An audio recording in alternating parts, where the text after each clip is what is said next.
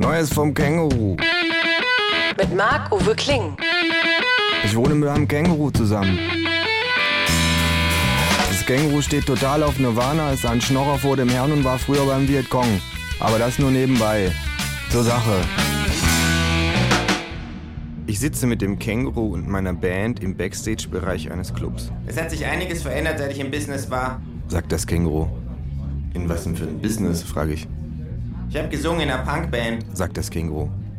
In was denn für einer Punkband, frage ich.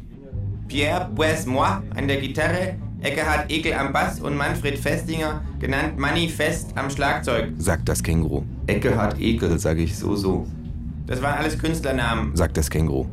Nun ja, sage ich. Ich weiß nicht, ob man in diesem Zusammenhang von Kunst reden sollte, Wir hießen die Krankenschwestern. sagt das Känguru. Wir hatten alle immer so weiße, hautenge Latex-Krankenschwesterkostüme an, mit Häubchen und so. Die Jungs trugen auch noch weiße Netzstrümpfe und Stöckelschuhe. Verstehe, Wir haben so Genderpunk gemacht. sagt das Känguru. Ziemlich Avantgarde. Hm. Aber das war eine andere Zeit damals. Sagt das Känguru. Kann man sich heute nicht mehr so vorstellen. Nee, Wir haben zwei ziemlich gute Alben aufgenommen. sagt das Känguru und kramt zwei Schallplatten aus seinem Beutel. Das erste hieß Krank. Das zweite hieß Krank 2. Krass, sage ich, Nee, Krank. sagt das Känguru. Ich werfe einen Blick auf die Tracklist. Wir sind die Krankenschwestern. Das System ist krank. Die Gesellschaft ist krank. Du bist krank. Ihr seid alle krank, krank, krank. Engelsgesang. Das klingt doch vielversprechend, sage ich, Wir haben auch wirklich Punkrock gemacht. sagt das Känguru. Nicht so Reformhaus-Punk wie ihr.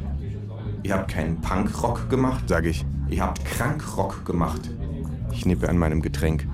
Habt ihr auch Buttons vertickt, auf denen drauf stand Krank's not dead? frage ich, Nee, wir haben aber bei jeder Platte ein bisschen Erde unters Cover getan. sagt das Känguru. Hidden Dreck.